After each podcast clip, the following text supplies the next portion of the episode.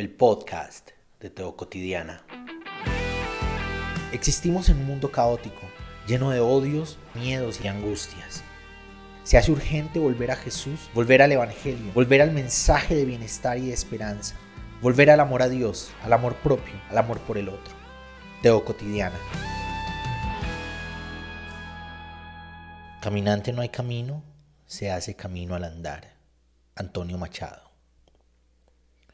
En los albores de la iglesia cristiana, en un tiempo en que las comunidades de fe no eran estructuras definidas por un cuerpo irrevocable de doctrinas inamovibles, sino más bien asociaciones que se reunían en torno al recuerdo de Jesús y sus enseñanzas, en la búsqueda de implementar el amor en sus relaciones cotidianas, esas comunidades eran caracterizadas generalmente por el ensayo-error que fue definiéndolas y redefiniéndolas dentro del entramado social de los contextos políticos, religiosos y culturales, y se les reconocieron una y otra vez por ser caminantes, no por ser un bloque estático de creencias absolutas, sino por ser una universalidad dinámica de experiencias. En cada paso Dios iba ocurriendo para ellos y para quienes presenciaban el camino en acción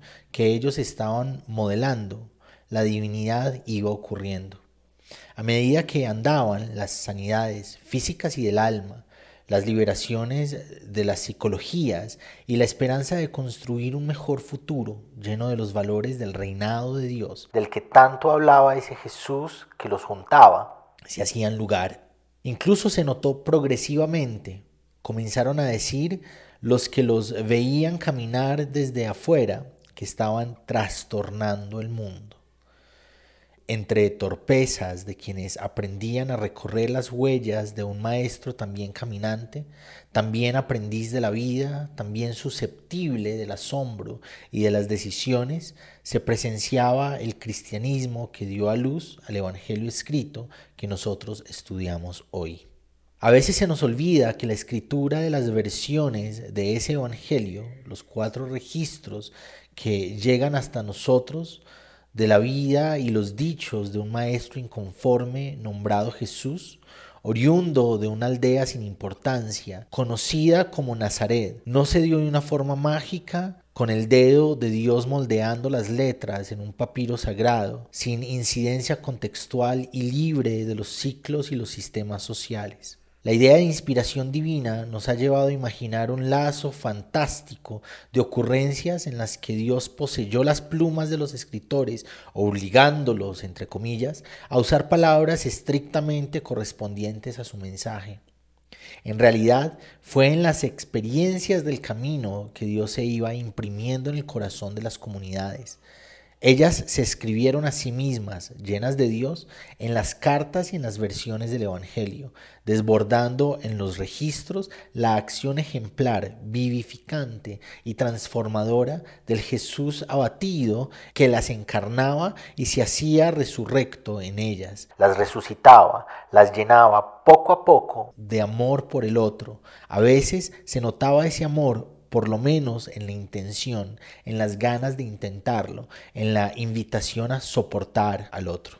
Ese amor y ese soportar al otro escasean en nuestra versión contemporánea de comunidades de fe. Hemos enmarcado el camino limitándolo, difícilmente lograremos comprendernos a nosotros mismos como seres humanos, difícilmente terminamos de conocernos por completo, particularmente. En diferentes momentos logramos saber algo nuevo al respecto de nosotros mismos. Y por alguna razón hemos dado por sentado que ya sabemos todo lo que tenemos que entender de Jesús que todo lo que Él tenía por aportar a nuestras vidas personales y colectivas ya está puesto sobre la mesa. Hemos formulado todo lo que creemos saber de Él en paquetes de salvación que mutilan los evangelios. Del nacimiento brincamos a la cruz y de la cruz a la resurrección, como si no hubiese un camino intermedio de aprendizajes y transformaciones ocurridas en Jesús. Los planes del evangelismo se estandarizan brindando pasos para una oración que por arte de magia te hace poner un pie en el cielo Se sistematizan cifras por millares de personas salvas, entre comillas, que se han conquistado, entre comillas, en acciones instantáneas, muchas veces masivas, de evangelismo, como si las personas fueran números, como si las historias particulares en toda su complejidad se redujeran a eso, a tres o cuatro o cinco pasos, limitados al nacimiento, la muerte y la vuelta a la vida y una oración y del camino del ensayo-error, de la posibilidad de equivocarse y retomar, así como se equivocaron los seguidores del Maestro, equivocaciones que nos permiten un cuerpo de enseñanzas invaluables, de las preguntas, así sean incómodas, del no estar de acuerdo con el status quo, queda poco.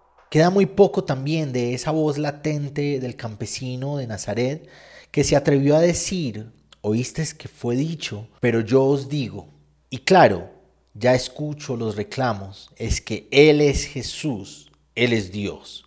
Y sí, lo era, lo es, aunque se nos olvida que el Dios invisible se comprende solo por medio de la humanidad restaurada, el segundo Adán visible, de la encarnación del Logos hecho experiencia individual y social, y que esa persona de Jesús, por lo menos en nuestro horizonte cristiano, es la medida de la humanidad perfecta. Nuestro ejemplo a seguir es lo que Él hizo como Él pensó, la manera en que Él se comportó con el otro, y no solo el otro marginado, también el otro representante de las estructuras religiosas, a los que cuestionó, a los que exhortó, a los que corrigió, a los que invitó a nacer de nuevo. Es de sus tradiciones y de sus voces que Él propone el oísteis que fue dicho, pero yo os digo. Veo levantarse una realidad eclesial diferente tal vez por los contextos en que existimos, la incidencia de las redes sociales, la democratización y el acceso al conocimiento, esas realidades que moldean nuestra cosmovisión actual, que moldean nuestras psicologías. Veo levantarse conmigo inconformes de los marcos doctrinales. Veo una generación de personas hostigadas de un evangelio estático y sin vida, acoplado, resignado, a veces estéril y no hace falta aclarar que no todos lo viven así. Está claro que hay remanentes, oasis en medio del desierto, pero por un lado es necesario que todos se dejen, nos dejemos de creer el remanente del cielo y por el otro que todos se empiecen, nos empecemos a mirar de manera crítica, a reconocer y corregir lo que hemos hecho mal. Y me lleno de preocupaciones y de esperanza Preocupación porque no se pierda el espíritu, porque no se caiga en la pasividad del conformismo, por ser creativos y actuar, porque el hostigamiento los lleve, nos lleve a la transformación de las realidades de la iglesia, la de nuestro tiempo y la venidera, a la transformación de las realidades de nuestra sociedad, la de nuestro tiempo y la venidera. Recuerdo el conocimiento de antaño, los del camino, los que caminan, los de ese camino, reflexionando acerca de Jesús como caminante, en el camino que él recorrió en medio de las normalidades propias de su tiempo. Su familia lo tomó por loco. Los fariseos decían que pertenecía al reino de Belcebú. Sus compañeros aldeanos en Nazaret, familiares y personas con las que seguramente creció persiguiendo gallinas, lo quisieron matar por lo que predicaba.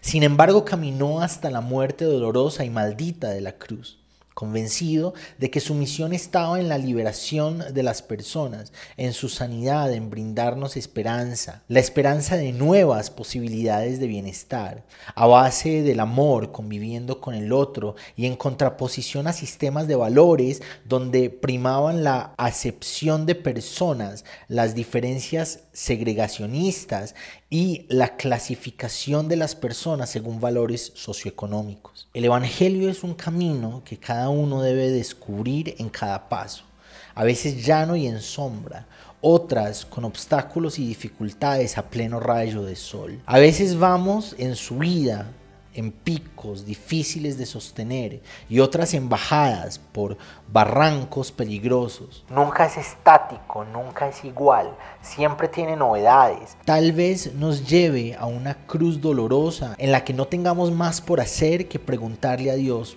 por su abandono. Y sin embargo, podremos tener la certeza de resucitar al tercer día. Es emocionante el camino del Evangelio, lleno de vida, lleno de satisfacción de servir al otro, lleno de panes y peces que se multiplican en favor de los que tienen hambre y de sanaciones en favor de los enfermos. Es en el camino donde Dios ocurre, donde sigue ocurriendo. Es en el camino donde el Evangelio se sigue escribiendo en el corazón de la humanidad una humanidad que sigue caminando sin rumbo en medio de la desesperanza. Es en el camino donde la esperanza se hace acciones cotidianas del reinado de Dios. En el camino de un carpintero hostigado que se hace carne en nuestro logos, que se hace logos en nuestra carne, que nos invita a caminar con Él mientras camina con nosotros y sigue ocurriendo mientras seguimos caminando.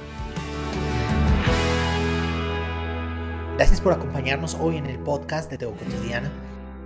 Te espero para que reflexionemos juntos en el nuevo episodio.